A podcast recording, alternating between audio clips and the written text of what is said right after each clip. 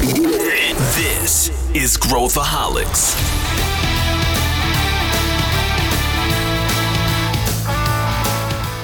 Olá, aqui é Pedro Van Gertner, eu sou o CEO da ACE e esse é Growthaholics, o podcast para quem adora inovação e empreendedorismo. O episódio de hoje vai tratar de um tema que a gente adora: inovação.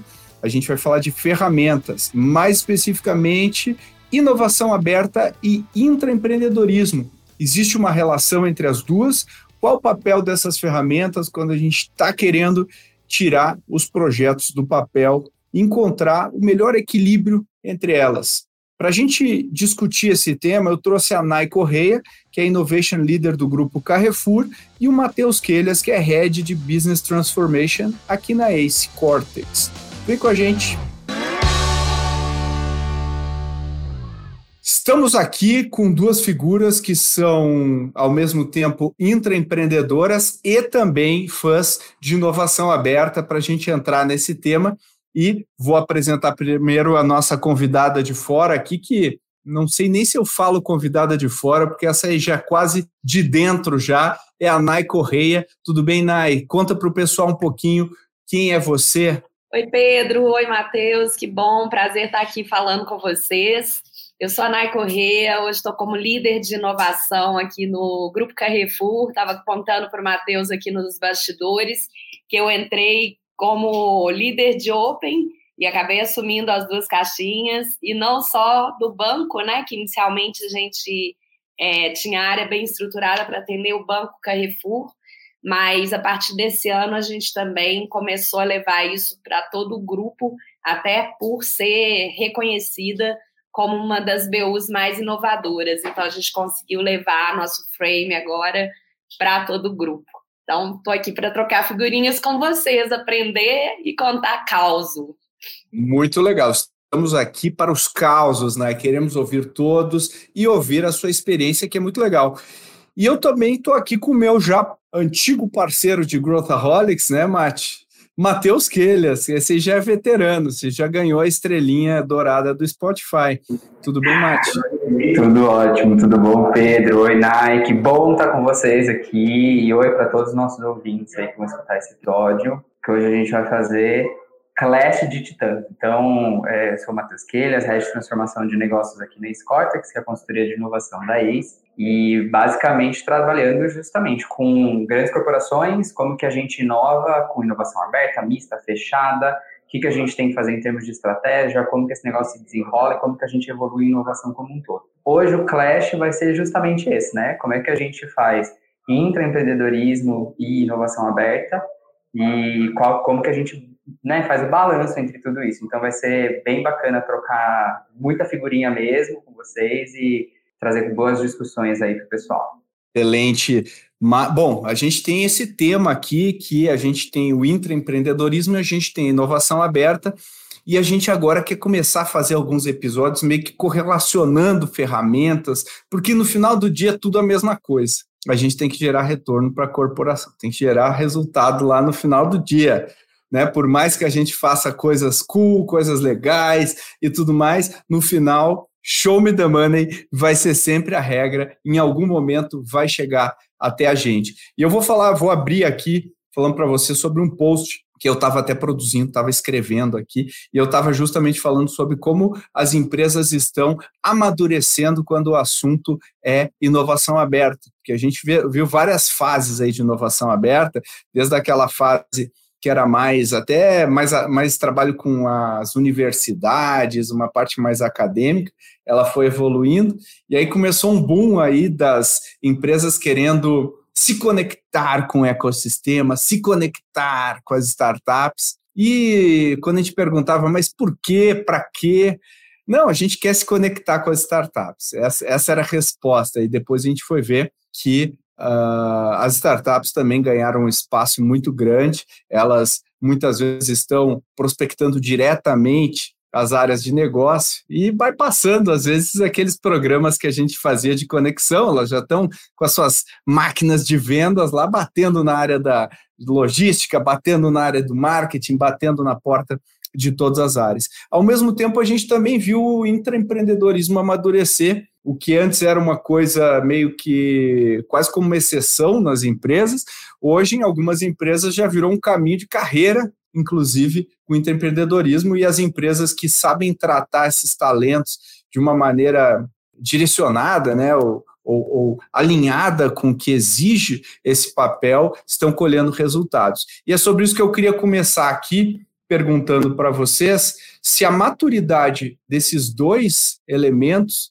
elas se relacionam de alguma maneira ou não. É, eu queria começar aqui, vou começar aqui com a nossa convidada. Nai, o que, que você acha? Você vê alguma correlação, você vê uma maturidade interna ser refletida na maturidade como a gente lida com os nossos parceiros externos? Primeiro, deixa eu mostrar aqui minha canequinha, ó, gente, que eu fiquei com inveja do Matheus, tá vendo? Tomando tomando água numa, num copinho da Ace, eu peguei o meu logo da comunidade, ó. Viu? A gente vai falar da comunidade daqui a pouco, mas tomar um gole aqui, ó. Olha hum. só, olha só, quem, é, isso é, é, na prática, é na prática. Para quem, não, quem não viu, a Nai levantou uma caneca das comunidades que a gente tem na Ace Cortex, né? Que está escrito inovação na prática, que é uma coisa que a gente adora. Então ela está lá ali provando que ela é da comunidade até na sua caneca. Bom, gente, eu, eu acho que tanto Intra como é, Open ganharam uma maturidade muito grande no mercado quer dizer, dentro das corporações também, é, porque a primeira a primeira coisa para mim que acontece com a inovação é que inovação, como diz o nosso CEO, é um traço de cultura, né? Então, quando você traz isso como traço de cultura, você vai tá, você tem os caminhos para trabalhar a inovação. Um deles é Intra, que vai acabar é, trabalhando mais é, com esses empreendedores corporativos, né? Que são as pessoas que querem evoluir na sua carreira ali para um outro tipo de negócio, ou quem sabe montar uma nova área na companhia, com algum negócio que está vendo que pode sair dali da, de um desafio, ou a gente vai usar isso lá fora através das, das startups, né? Então, são programas, são caminhos, são esteiras que podem andar juntas e ganhar o mes a mesma velocidade de maturidade. Não quer dizer que isso acontece. Por exemplo, hoje no Carrefour a gente tem é, um amadurecimento muito maior do, dos projetos de Open do que de Intra, mas muito pela forma como era gerido antes, e que agora a gente está conseguindo trazer para o mesmo nível, porque os programas demoram a estabelecer um caminho, às vezes, também, dessa jornada da maturidade que as corporações precisam, né? Depois eu vou querer explorar isso aí, Naya. Eu vou querer entender a jornada de maturidade que você seguiu de intra, que acho que é super importante, é um aprendizado para quem está ouvindo aqui. Tem muita gente ouvindo que pode aprender muito com o que você vai dizer.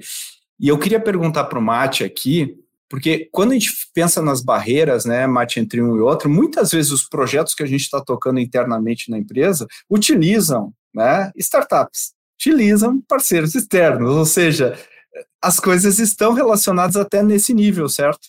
Exatamente, Pedro. Eu acho que tem uma, tem uma coisa muito importante na fala da Nai que dá para a gente usar para explorar em absolutamente tudo que a gente vai falar hoje, que é traço de cultura.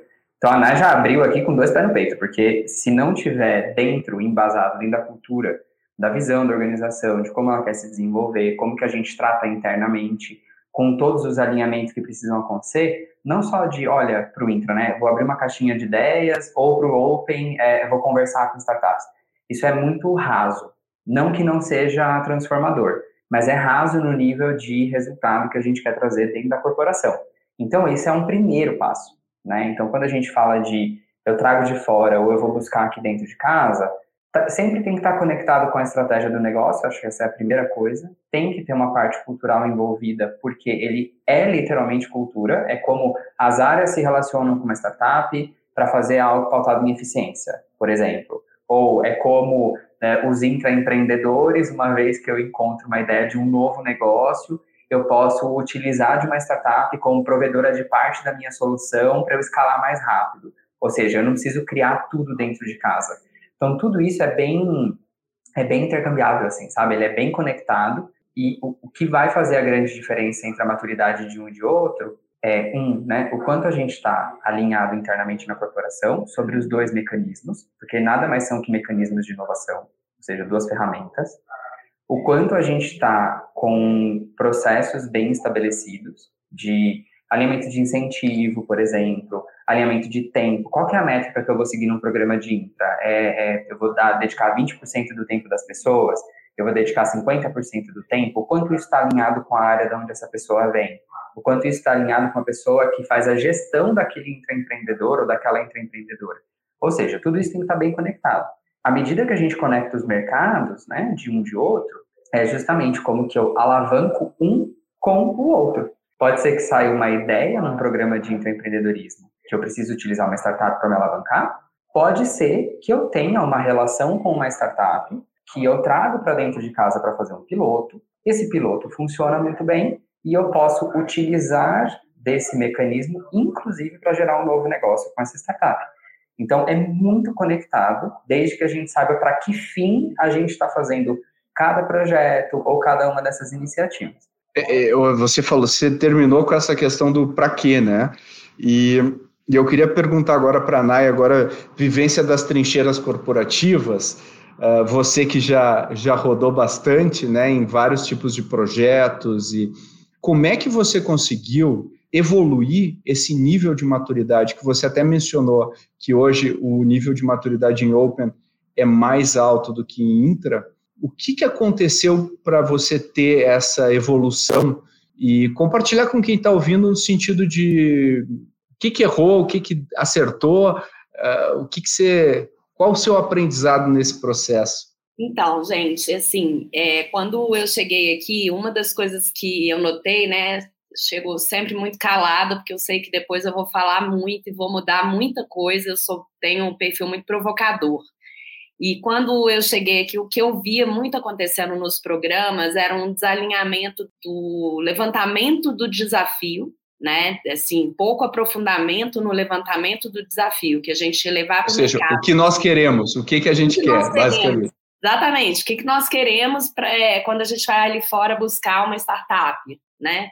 Até o desalinhamento de quem estava sendo o padrinho né, dessa, é, desse teste, porque eu estava contando para o Matt aqui que é, muitas vezes tinha um padrinho A testando a área do padrinho B, sem contar para o padrinho B que ele estava testando a área dele. Então, assim, erro crasso, mas que acontece, né? Que é, é tipo área de inovação que quer fazer a, a inovação por uma área é, de produtos, por exemplo, sem envolver a área de produtos. Então, acho que esse é um dos maiores erros que podem acontecer, além disso, né? Além de alinhar quem, no final das contas, vai pagar a conta, eu sempre falo isso, quem vai pagar a conta da startup, quando tudo der certo, e esse teste trouxer um resultado fantástico, mas se a área que está envolvida, que vai pagar essa conta, nunca participou desse teste, né?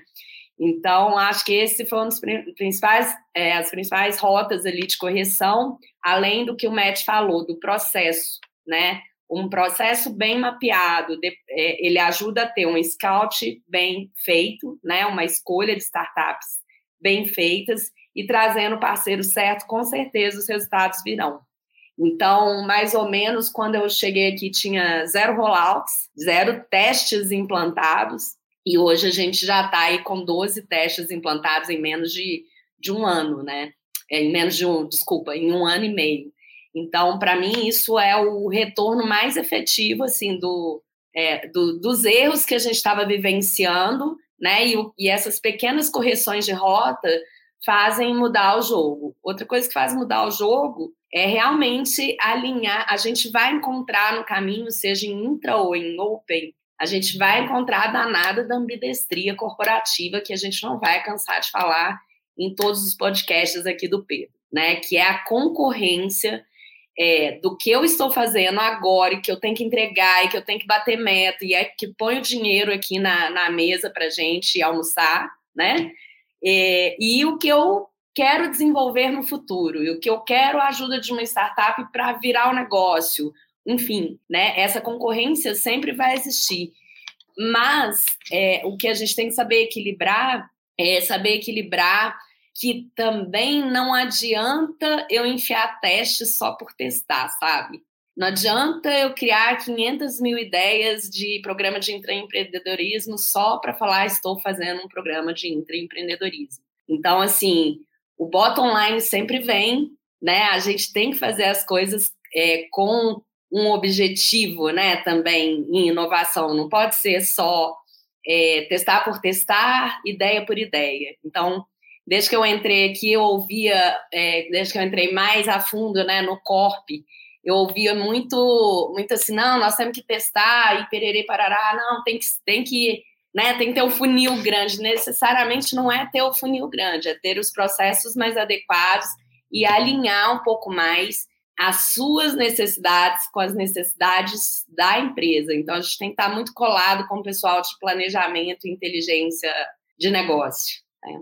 Onai, se você fosse dizer qual que é a parte de um programa de Open que é mais sim, mais fácil e a mais difícil, e a gente pegar o, o, o scouting, convencer as pessoas a fazer um projeto dentro de casa com essa startup, ou é gerenciar o projeto depois uh, que ele é escolhido, ou até mais escalar o projeto né, para dizer para o pessoal que a gente não vai ficar no MVP para sempre. O que, que é o que, que é mais difícil e o que, que é mais fácil na tua experiência? Pedro, eu ainda acho que as empresas têm muita, as empresas e as pessoas têm muita dificuldade de levantar o problema certo. Porque elas Antes de tudo isso, é, antecede tudo que eu falei. Elas não se apaixonam pelo problema, entendeu? Elas já vêm com a solução, eu acho que eu quero isso, acho que eu quero aquilo. E tudo é reflexo de, dessa etapa, né? É, de você realmente levantar muito bem aquilo que você precisa, né? É, eu sei que a maioria das corporações hoje tem dificuldade de, antes de levantar o problema, ter as áreas que queiram testar, né? A gente tinha também. Mas eu acho que a gente veio é, trabalhando com o processo de aculturamento, que aí ultrapassa os programas, né? A gente tem que falar dentro da corporação o tempo todo de inovação. Então, se eu fosse dar uma dica prática para esse, que é uma das principais dores que eu sei das corporações, quando elas começam a fazer a inovação, é realmente criar ali cerimônias para poder falar de inovação junto com os líderes da empresa. Então, por exemplo, os rituais, gente, os, os, famosos os rituais. rituais. É. Hoje a gente tem um, um, além de ter, né, nossa, a gente tem uma newsletter de inovação, além da gente ter uma agenda semanal de inovação, onde a gente traz pessoas do mercado para falar de temas de inovação e ligados ao negócio. A gente tem um evento com um evento de resultados que chama Gestão e Inovação. A parte de gestão vai ser feita por aquela parte que eu falei, que é a meta, como que tá, vamos bater, não vamos bater. E inovação é exatamente o que, que tem de novo que está sendo testado, quais são os resultados que a gente está conseguindo com inovação. E isso ajuda a fazer os times e colocar os times no palco, né? Não sou eu que levo. Eu levo o time que está testando para contar o que está acontecendo quais são os resultados que eles estão gerando. Colocar os times no palco, os times que são os inovadores, a gente até criou esse indicador, faz com que a gente reverta um pouco aquela situação de escassez de pessoas que querem testar inovação. E aí inverte até o jogo. Hoje a minha dificuldade é às vezes atender a todo mundo que quer inovar. Então é mal barato isso, né? Agora, de novo, é, também não adianta vir com qualquer problema. A gente precisa da ajuda, é, a gente precisa direcionar, a gente precisa levantar realmente quais são os problemas para daí ter efetividade, não, mais uma vez, testar por, te, por testar. Olha aí, clareza na definição do problema. Tão simples, mas eu acredito, eu concordo muito. A gente fala muito sobre isso aqui e eu acho que as, as empresas Uh, se elas não sabem o que elas querem ou para que, que elas querem, elas vão ficar conversando com todo mundo, aleatoriamente, tudo é festa, mas na hora de gerar o resultado é muito mais difícil. E aí, indo para a Intra, Matheus, também tem uma também tem um outro lado, que é, são os times que se conectam né, com essas startups, que não tem a mais vaga ideia do que, que é uma startup, que uma startup tem que ser escalável, que eu não vou ficar mudando meu produto para atender uma empresa é, também tem esse lado, e acho que o, o intra também ajuda, não só o intra, né, mas o, a proximidade, o contato com esse com esse contexto, que é um, que é um negócio diferente, né? Porque quando a gente está é, é uma grande corporação, e eu ligo para, vou dar um nome aleatório, ligo para a Microsoft, e outro dia está a Microsoft com um caderninho, o que, que você precisa? Ela anotando tudo que ela precisa, uma consultoria e tal, tudo que ela precisa. Mas quando é uma startup, ela não vai mudar o produto, ela vai querer escalar, ela, ela precisa ter o mesmo produto. E aí entram as dificuldades né, de entendimento, que, peraí, você não está me trazendo um fornecedor e tal. Uh, além disso, tem entender né, como é que opera, tem desde as APIs de conectar, de deixar. Como é que, como é que funciona essa, esse, essa, esse contexto, né, Mate, para a gente conseguir fazer também a inovação aberta acontecer? Nossa, uma ótima pergunta. Inclusive, eu acho que depois de definir o desafio, esse é o maior problema que tem. Porque quando a gente fala, olha, o desafio é tal, então a Nai falou muito bem, não é o desafio pelo desafio, é, não é qualquer desafio ou vou terceirizar tudo para fora, né? É, eu vou trazer aquilo que vai trazer resultado para a companhia. Quando a gente seta esse desafio, a gente tem que entender o que vai nos alavancar. Então, imagina que eu vou lá, entendi que o meu desafio é, sei lá, melhorar o processo da minha linha em 20% de tempo. Eu preciso entregar com 20% menos tempo uma linha de produção. Beleza. Eu tenho um milhão de soluções que podem ajudar a chegar nesse indicador. Então, quando a gente fala sobre entender quais startups podem me ajudar aqui, aqui ou aqui, com cada etapa dessa linha, então eu consigo, obviamente, né, olhar para o processo como um todo, eu preciso determinar qual é o maior gargalo. Então, muitas vezes o programa de infra faz isso, os intraempreendedores vão lá, olham para o todo, olham para o processo como um todo, olham para o desafio, determinam quais são os maiores gargalos. Uma vez determinados esses gargalos, é eu vou fazer dentro de casa, então eu não tenho nada que possa me ajudar no mercado, ou eu vou puxar uma startup ou uma outra empresa para me ajudar aqui. Se eu seguir nesse processo de trazer de fora, eu preciso entender muito bem o quanto esse desafio gera não só para mim de retorno, mas ele também precisa trazer retorno e escalabilidade, no caso das startups, do outro lado. Porque imagina que eu sou um empreendedor e eu já tenho uma agenda hoje, eu já tenho um planejamento de como a gente deve fazer uma escalabilidade, seja por melhoria de eficiência da minha startup, seja por mais investimento, seja por uma diversificação de portfólio, né, no meu, nos meus produtos ou da minha linha de serviços. Eu já tenho um roadmap inicial, eu já tenho uma visão de onde a gente quer chegar. E aí me chega, então, vem cá fazer um projetinho comigo. Esse é o erro. Não é um projetinho. A gente precisa entender o quanto isso daqui pode chegar, seja num teto de escalabilidade dentro da corporação, ou quanto ele pode gerar de inovação para a própria startup. E aí a gente começa uma outra ótica, porque a gente pensa, é inovação para a empresa, para a grande corporação. Mas e para a startup? Isso aqui é mais uma linha de receita, essa linha de receita é escalável? Então, talvez a startup top. Isso aqui é uma linha de um novo serviço, e esse novo serviço ele pode ser escalável na sequência, ou isso aqui é uma linha que eu vou crescer até um certo ponto e depois eu vou parar. E aí, se eu faço a terceira opção, como startup, eu preciso saber o que eu quero. Eu consigo rentabilizar o suficiente para pegar um dinheiro né, que vai me sobrar dessa operação e investir em outras coisas, ou seja, ele vai acelerar meu roadmap, ou ele vai me travar. E eu vou ficar só ali fazendo customização, customização, customização, e ele vai me travar. Então, do outro lado, não é só um vem cá e opera para mim. É, senta aqui comigo e vamos desenvolver a gente em conjunto. E essa é uma das grandes evoluções que aconteceu com o Open. Antes era muito vem cá e seja meu fornecedor. Todo mundo queria um white label. Ah, me dá um white label da sua solução. Não é assim que funciona. Então é como que eu também, como grande corporação, consigo te alavancar. E aí é uma, né, é um equilíbrio que precisa acontecer.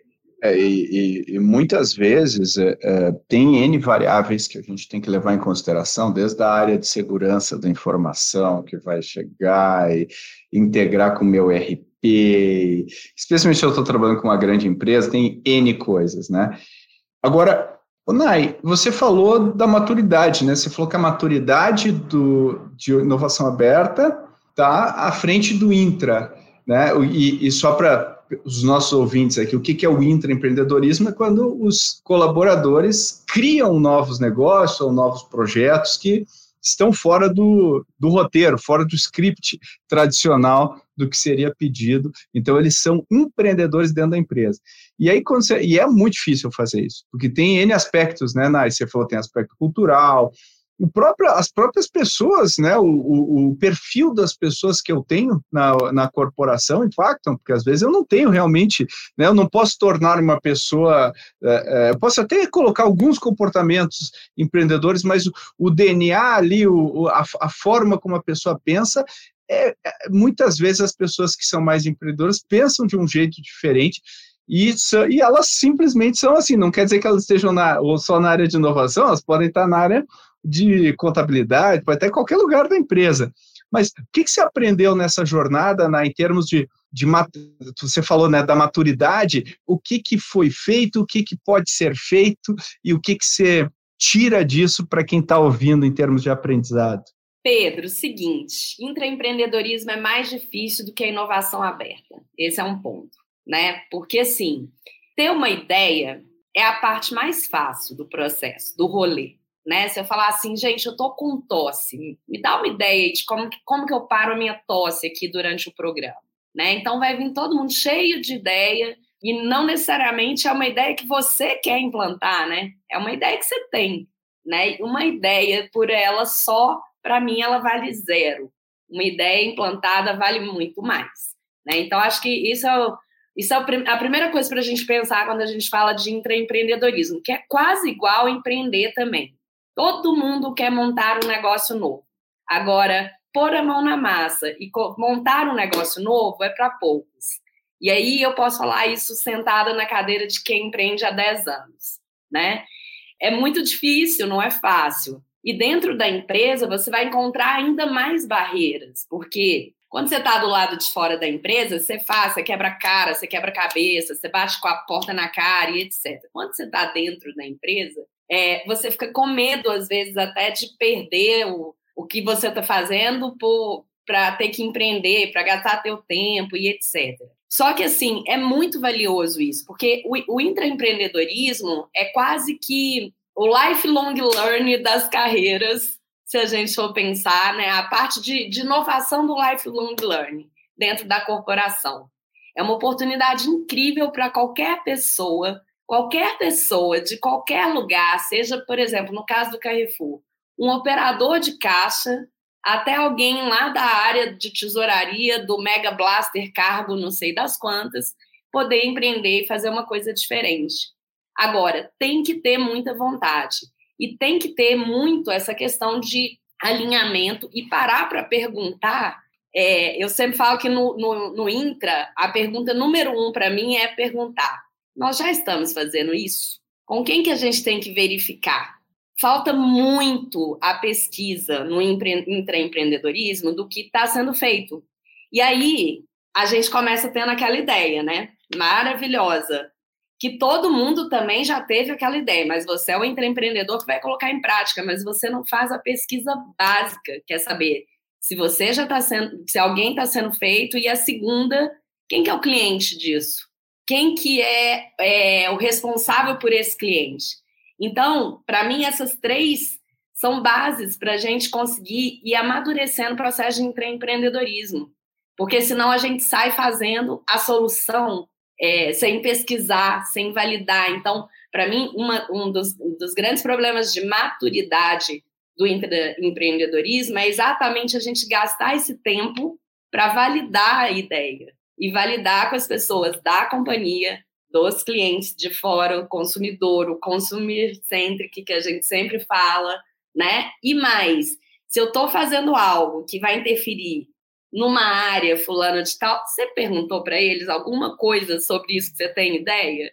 Porque senão pode ser uma, uma pura perda de tempo lá no final, um gasto de energia, na verdade. Ou algo que poderia ser direcionado diferente, né? E assim, no final das contas, você vai aprender? Você vai. É uma escola? É uma escola. Os nãos e as portadas que você vai levar na cara você vai aprender? Vai, como a gente, empreendedores aqui do, do mundo real. Mas, se você gasta um pouquinho de tempo para isso, você melhora o processo. Então, assim, como alguém que gere é, o programa de empreendedorismo de uma Corp, a primeira coisa que eu faria se eu estivesse começando do zero, né? A gente errou lá atrás e todo mundo erra. Na verdade, a gente experimenta, né? Mais do que tudo. É, mas prepara bem esse início da jornada da ideia, para depois pensar em escala, para depois pensar se eu vou envolver startup ou não.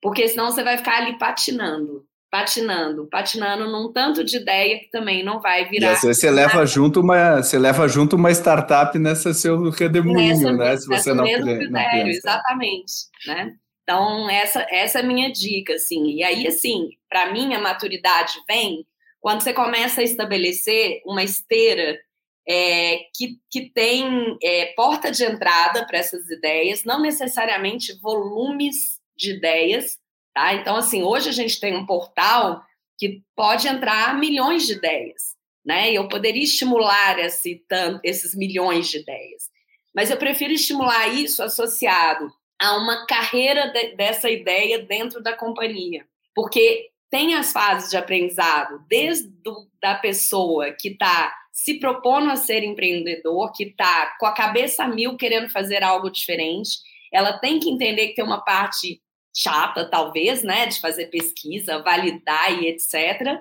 como ela vai ter que chegar numa fase que ela vai ter que estruturar uma parte que talvez para ela também seja chata, de como que eu escalo, quanto custa, com quem que eu tenho que negociar. Essa é a vida do empreendedor, ele faz isso o tempo todo.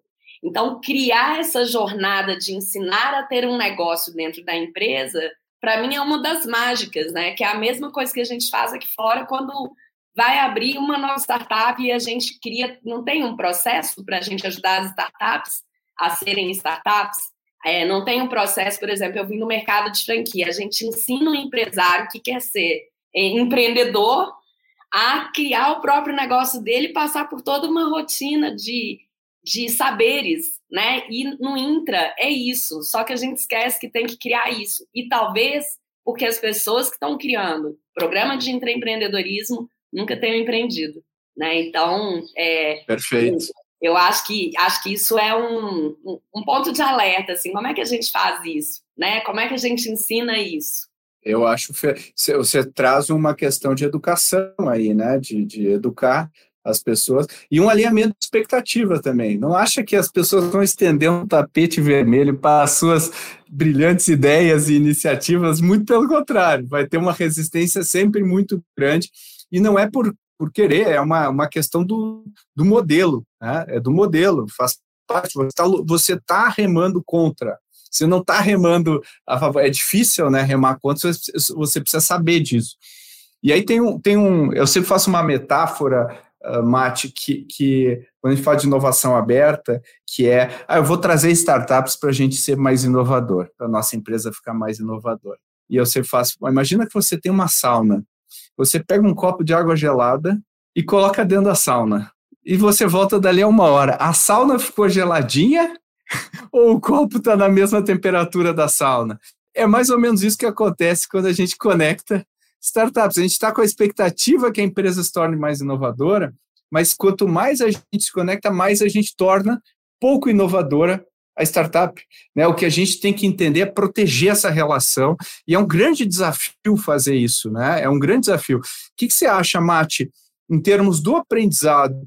Eu acho que ter, isso passa muito pelo que a Nai falou da educação. A gente já falou aqui de eu saber o que é uma startup, é, mas existe um elemento da, da, da, gente escolher o tipo de desafio que a gente vai encarar primeiro, da gente modular, porque às vezes a gente não adianta eu pegar o problema mais crítico da empresa, que não tem maturidade, e querer resolver isso.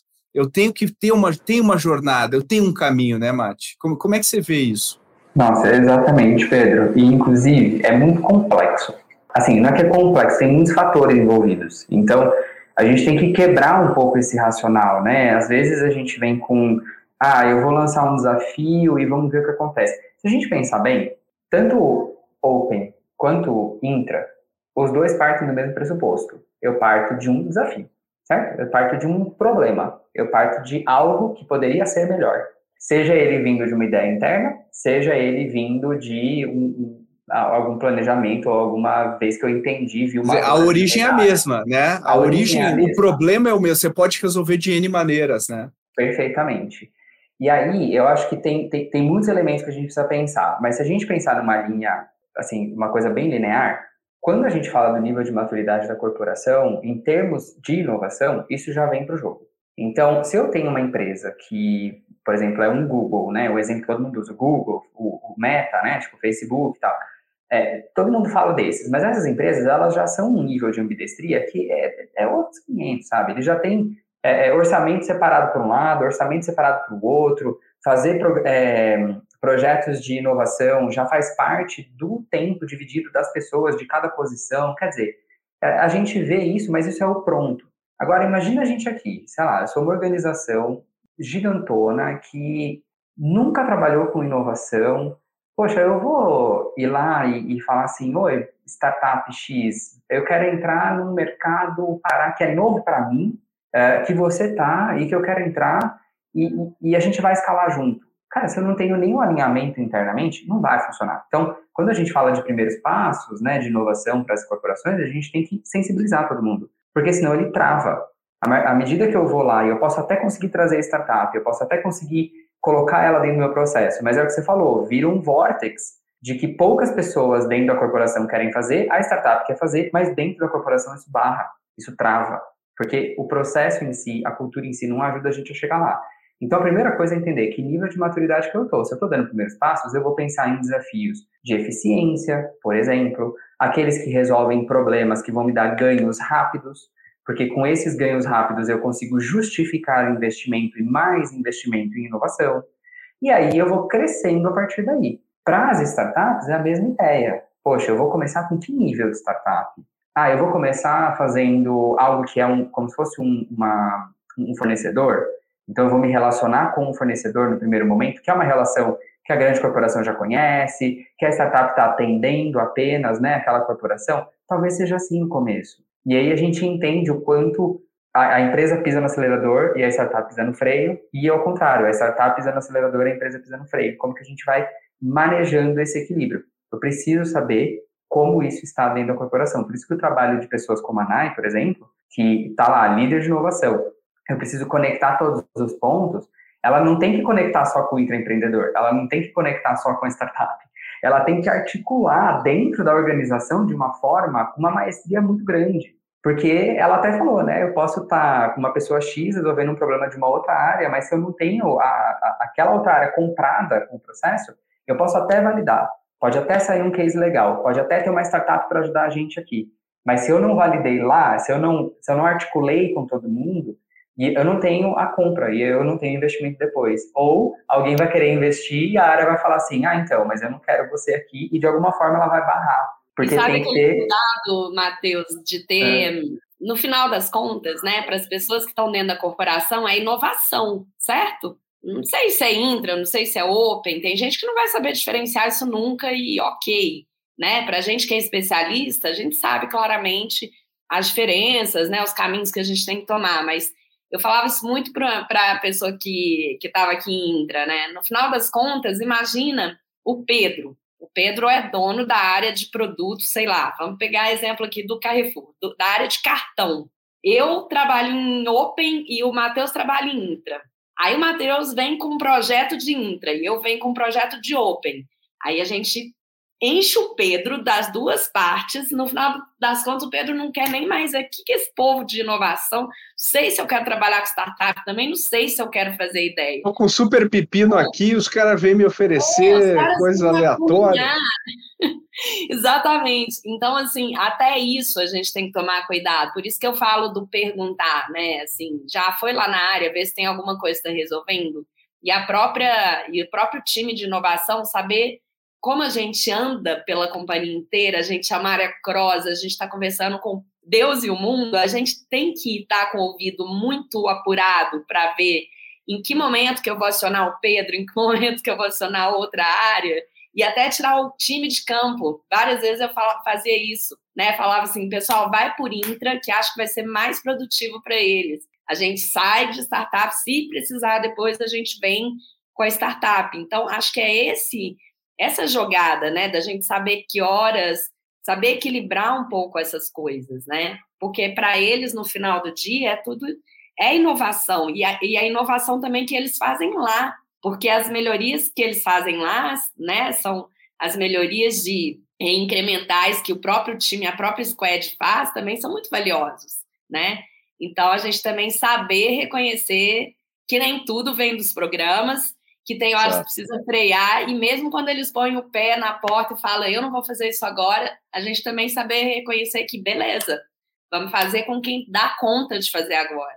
Exatamente. Nem todas as áreas da companhia vão estar maduras para fazer é. aquilo que você quer dentro do seu programa naquele momento, né? É, perfeito. E não vamos esquecer, né, que para que serve o programa? O programa serve para a gente artificialmente incluir uma, uma ferramenta na vida das pessoas que naturalmente não ocorreria a essas pessoas porque elas não têm a maturidade ainda. E, e o que você falou, eu achei, eu acho que espero que o pessoal que esteja ouvindo tenha captado isso aqui, que é, imagina só, a gente às vezes quer empurrar a ferramenta antes do problema. Isso é muito, muito comum no meio corporativo, especialmente quando começa a bater aquela ansiedade. Poxa, eu sou a pessoa de inovação aqui, eu não gerei nada ainda, então eu preciso correr e eu preciso acertar. E aí acontece as coisas que você falou, né, que eu achei fantástica, que é eu não paro para pensar o que, que eu estou tentando resolver, e o dois que você falou que eu achei fantástico. É como que a empresa está tentando resolver hoje isso e quem na empresa está tentando resolver hoje isso. Eu já vi tantas vezes um programa de inovação, o pessoal mergulhar num suposto problema e a fundo numa questão para chegar num comitê e um diretor ou uma diretora levantar a mão e falar: peraí, isso aqui eu estou fazendo. E aí, em vez de eu ganhar um aliado, uma aliada, eu ganhei um detrator de um programa que não precisava ter esse nível. Essa pessoa poderia ser uma grande parceira do meu programa. E você falou outra coisa que eu achei fantástico, que é, poxa, né, que é o que a gente sempre fala aqui no mundo das startups, né, a ideia não tem tanto tanto valor, né? A execução é que tem valor, e muita empresa tenta, precisamos de ideias, precisamos de ideias, né? Quando na verdade a carência não é ideia, a carência é quem coloca essa ideia em prática da melhor maneira. É, e, e uma coisa que a gente aprendeu, eu queria ouvir você e o Mate, porque o Mate vivenciou muito isso, é que muitas vezes a gente parte de uma hipótese ou de problema e o processo de mergulhar para tentar resolver esse problema, não de ter a ideia, mas de mergulhar para resolver, surgem mil outras ideias. E a, na minha experiência, eu queria ouvir de vocês a grande riqueza das melhores ideias, as ideias mais poderosas surgem da exploração de uma ideia anterior que de repente nem é a melhor. Como é que você vê isso aí, Nai? duas partes da minha pergunta. Como é que você vê isso? E como que você depois volta para o comitê ou, ou para o grupo e fala, é, sabe aquela ideia? A gente descobriu que ela não é mais isso aqui é que é o mais legal. Como é que, como é que se lida com isso? Então, essas duas, duas perguntas que eu queria te fazer. Ô Pedro, essa, esse ano eu fiz um levantamento bem diferente, né? Eu comecei com uma pesquisa geral entre as lideranças eu ainda queria fazer ela mais aberta, mas eu falei, beleza, vamos focar nas lideranças, né? É, do que, que elas achavam de, do cenário de inovação, o que, que elas achavam que a gente estava inovando e o que elas achavam que a gente deveria inovar. Dessa pesquisa surgiram 12 desafios, 12 problemas. Aí a gente só subiu isso para o nível do, do board. Aí o board cortou, pôs sete de acordo com a estratégia da empresa. A gente voltou para as lideranças essas sete ideias. Na hora que a gente abriu essas ideias, elas mudaram completamente. Exatamente por isso que você está falando. Porque nessa fase, quando a gente foi explorar né, o, o, as ideias, não, os desafios, é, a gente tinha ou mais problemas lá embutidos, né? É, ou outros tipos de problema para a gente remanejar. O tema macro manteve-se, mas ali embaixo, nas soluções ou na ideia que o diretor aqui em cima tinha, é, para o que a equipe aqui executava, é, tiveram grandes mudanças, exatamente porque há uma diferença entre quem recebe a informação mastigada aqui em cima, board, né? E quem executa e a, e a tá massa, né? É então, foi é maravilhoso esse processo, assim, como a gente já teve casos também de, por exemplo, a gente achar que está fazendo a, a, o desafio do século, né, de um tema super mega blaster do mercado, todo mundo está fazendo no mercado, menos a gente, então bora fazer também. E a gente separado no meio do caminho pelos times, porque eles já tinham feito uma pesquisa incrível sobre o tema, mas eles também entenderam que não era a maturidade da gente fazer aquilo naquele momento, né? E eles ainda tinham muita dificuldade de entender por que, aquilo poderia ser bom, apesar do mercado estar tá fazendo, sabe? Então, a gente, a gente tem que estar tá nesse balizamento o tempo todo, né? E não se achar, cara, o rei do futuro, né? O rei da inovação, é sei lá o quê, né? Reis e rainhas da inovação. A gente é só facilitador, a gente tem que usar muito.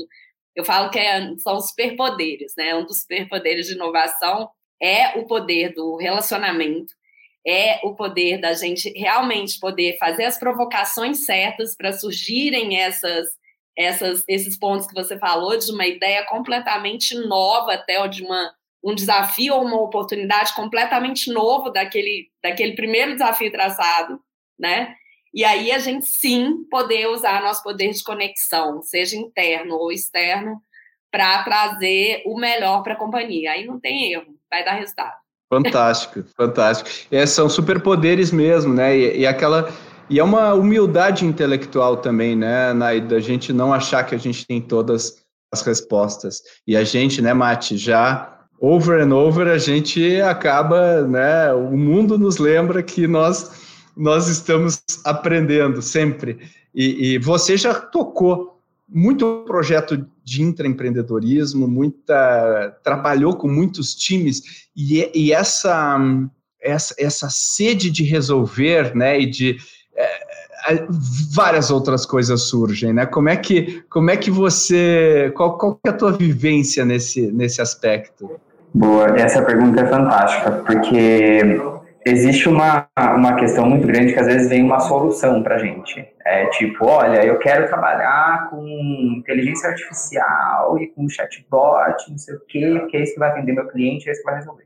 E aí você fala, tá bom, ok, mas qual que é o problema, né? Qual que é, qual que é a tese, de fato, né? A gente chama de tese de inovação, isso no termo técnico. Qual que é a tese? Tipo, o que, que eu tô querendo resolver? O que, que eu tô querendo explorar como problema?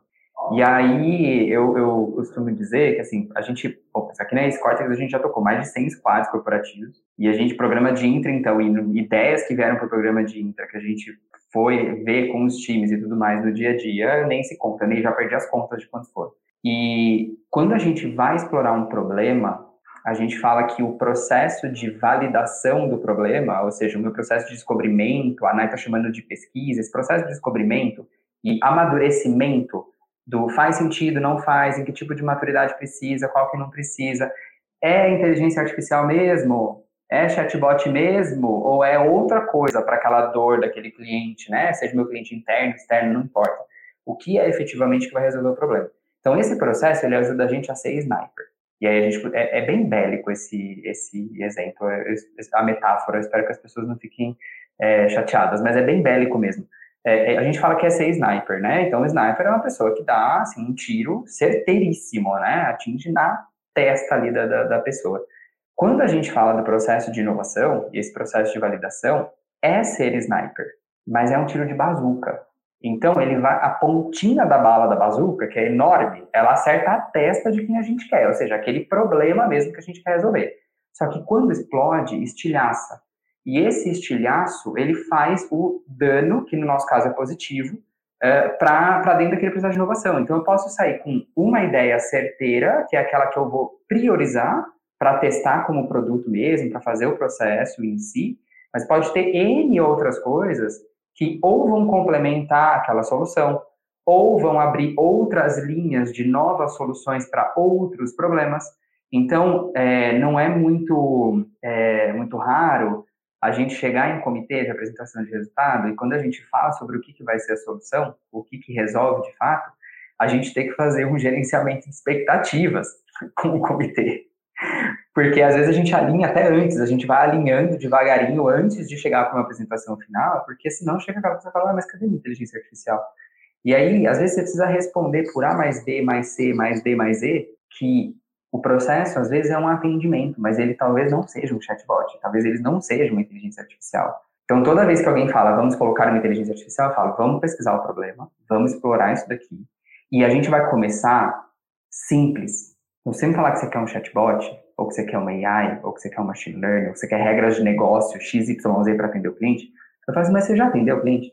É, sempre quando começa por tecnologia tem um problema. É, essa, é, essa é a regra. Começou por tecnologia, a gente já sabe que tem um problema. Né? A gente já sabe que tem um problema. Então, tá bom, se essa é a questão, vamos colocar alguém para atender essa pessoa das 8 ao meio-dia, das 2 às 18. Pronto, alguém lá fingindo que é o chatbot respondendo. Porque até, primeiro, a gente aprende a linguagem do cliente, a gente entende se a dor é essa mesma, a gente consegue metrificar ao invés de errar em coisas que a gente não controla. Então, a gente sempre tenta trazer para o nível da simplificação. Simplifica, simplifica, simplifica e vamos com a solução. Acha as outras e aí sim a gente tem o que a gente chama aqui, aspas, eu estou fazendo no ar, né? Quem está ouvindo não está vendo, mas a gente chama do roadmap. De novas soluções ou é roadmap de evolução daquela solução e aí sim eu tenho a resolução do problema. Porque eu quero resolver o problema e não implementar uma tecnologia. E o que vale para a Intra também, né, Matheus e Pedro? Com Porque, certeza. assim, mó barato quando você está num programa de intraempreendedorismo, aí você fala para o intraempreendedor que chegou a hora do MVP. Daí, pronto, pirou o cabeção. Como é que eu vou fazer meu MVP? Eu tenho que fazer um aplicativo, eu tenho que fazer um site, eu tenho que fazer algo né, megalomaníaco e tal. E aí, quando você vira para ele, fala: Não, bem, você tem que ir lá no supermercado, conversar com os clientes e pegar ali no papel de pão mesmo não, vamos incrementar, vai, pega no WhatsApp, no seu, né? Porque se você for pegar no da empresa, a gente tem que passar por SI, tem que passar por CRM, então você explicar que o MVP para o empreendedor que é algo muito mais simples, né? Processo de validação que a gente chama. É, e isso a gente viveu na prática aqui agora esse ano no, no programa de aceleração de ideias, né? Que a gente fez, que era isso. Os times travam quando você chega. Agora é a hora. Agora é hora de você conversar com quem é o maior interessado, nosso amigo cliente, sabe? Aquele que vai lá no supermercado, ele que vai comprar alguma coisa. Então, é, perguntar para ele, né, validar, entender se ele participaria ou não de um programa de fidelidade ou qualquer coisa desse tipo, entendeu? E as pessoas já querem partir logo para a solução tech total e fazer o negócio já assim com a logomarca mais bonita, né? O, o bot mais bonitinho a Luda Magalu, eu quero que a, né, a nossa fulana aqui seja a fulana igual a Luda, mega best friend ali da, da Luda Magalu e por aí vai, né? Então, acho que vale tanto para Open como para Intra, né? A gente simplificar o processo entender que é igual Jack mesmo, por partes. É isso aí. E o que leva de novo ao processo de educação, é, um, é uma jornada educacional e muitas vezes essa educação acontece na prática, né? Testando e olha quanta coisa legal a gente falou. Minha cabeça explodiu aqui com, com, com, muitas coisas que vocês falaram. Tenho certeza que os nossos ouvintes também tiraram e tirarão insights aqui com essa nossa conversa. E eu queria terminar aqui o nosso a nossa conversa podia levar mais uma hora aí, com certeza, tem muita coisa para a gente falar, de repente a gente faz um parte 2 desse aqui, uh, e eu queria agradecer né? A Nike tem que voltar lá para as trincheiras da inovação para fazer acontecer, né? Lá dentro. Então, Nai, muito obrigado aí pela tua participação, inauguração aqui, né? Sua no Growthaholics e espero que seja a primeira de várias. Ah, gente, eu que agradeço, fiquei super feliz. Parece que a gente está num boteco aqui conversando, né, sobre inovação, sobre as, as alegrias e as dores de inovar, né? Maravilhoso dizer para vocês que eu estou super à disposição de, de todo mundo que quiser. A gente faz muito benchmark para as empresas que querem começar a jornada. A gente adora receber também, porque acho que uma das coisas super importantes de para a empresa, inclusive, né, não só para quem trabalha com inovação, é ter esse ambiente aberto de troca. Não existe um ambiente fechado. A gente, a gente recebe todo mundo do ecossistema, seja startups, aceleradoras, parceiros, não parceiros, porque também é essa cabeça, esse, esse braço aberto também que vai permitir que a gente crie coisas mais legais juntos, assim, todo mundo, é sabe? É, o, o open é em tudo, né, Nai? É isso é, aí. É uma, é uma vida open, né? Então, muito é uma obrigada vida pela, pela oportunidade de conversar aqui com vocês. Foi muito no, prazeroso. Nós que agradecemos, Nai. E Mate Quelhas, obrigado novamente aí pela sua participação, trazendo sua experiência, assim como a Nai, nas trincheiras. Espero que você tenha curtido tanto quanto eu esse episódio. Nossa, demais da conta. É que é um assunto que realmente rende, né? Então, agradecer, Pedro, pelo convite, Nai, agradecer por essa super troca. Como eu falei no começo, é Clash de Titãs aqui, é realmente a gente trazer temas muito específicos e muito fortes mesmo dentro das corporações ou mesmo no mundo de inovação. Então, muito obrigado e também sigo à disposição aí, tanto para a NAI agora que a gente já se conhece, já estreamos juntos aqui, mas também para todo mundo que estiver escutando o podcast, porque trocar experiência e informação sobre qualquer parte de inovação é sempre muito enriquecedor. A gente sempre aprende e ensina ao mesmo tempo, né? A gente desenvolve conhecimento em conjunto. Então, muito obrigado. Boa, especialmente nós somos nerds de inovação. Muito obrigado. Se você gostou desse assunto, dá um pulo no episódio 149, onde a gente discutiu como montar programas de intraempreendedorismo com a Camila Ervatim do Banco Pan. Tem muita coisa legal. E a Nai Correia, ela faz parte da nossa comunidade do Ex-Cortex, que tem vários gestores e gestoras de inovação de todo o Brasil. Se faz sentido para você, a gente colocou o link na descrição desse episódio para você se inscrever. Se você tem dicas, sugestões ou simplesmente gostaria de conversar com a gente, manda uma mensagem para podcast@goace.vc que a gente vai ler a sua mensagem com muito carinho. E como sempre, se você gostaria de ajudar o Growthaholics e gostaria que o Growthaholics chegasse a mais e mais pessoas, não deixa de compartilhar esse episódio e outros nas suas mídias sociais. Um minuto do seu tempo vai ajudar bastante aqui o nosso trabalho. Até o próximo.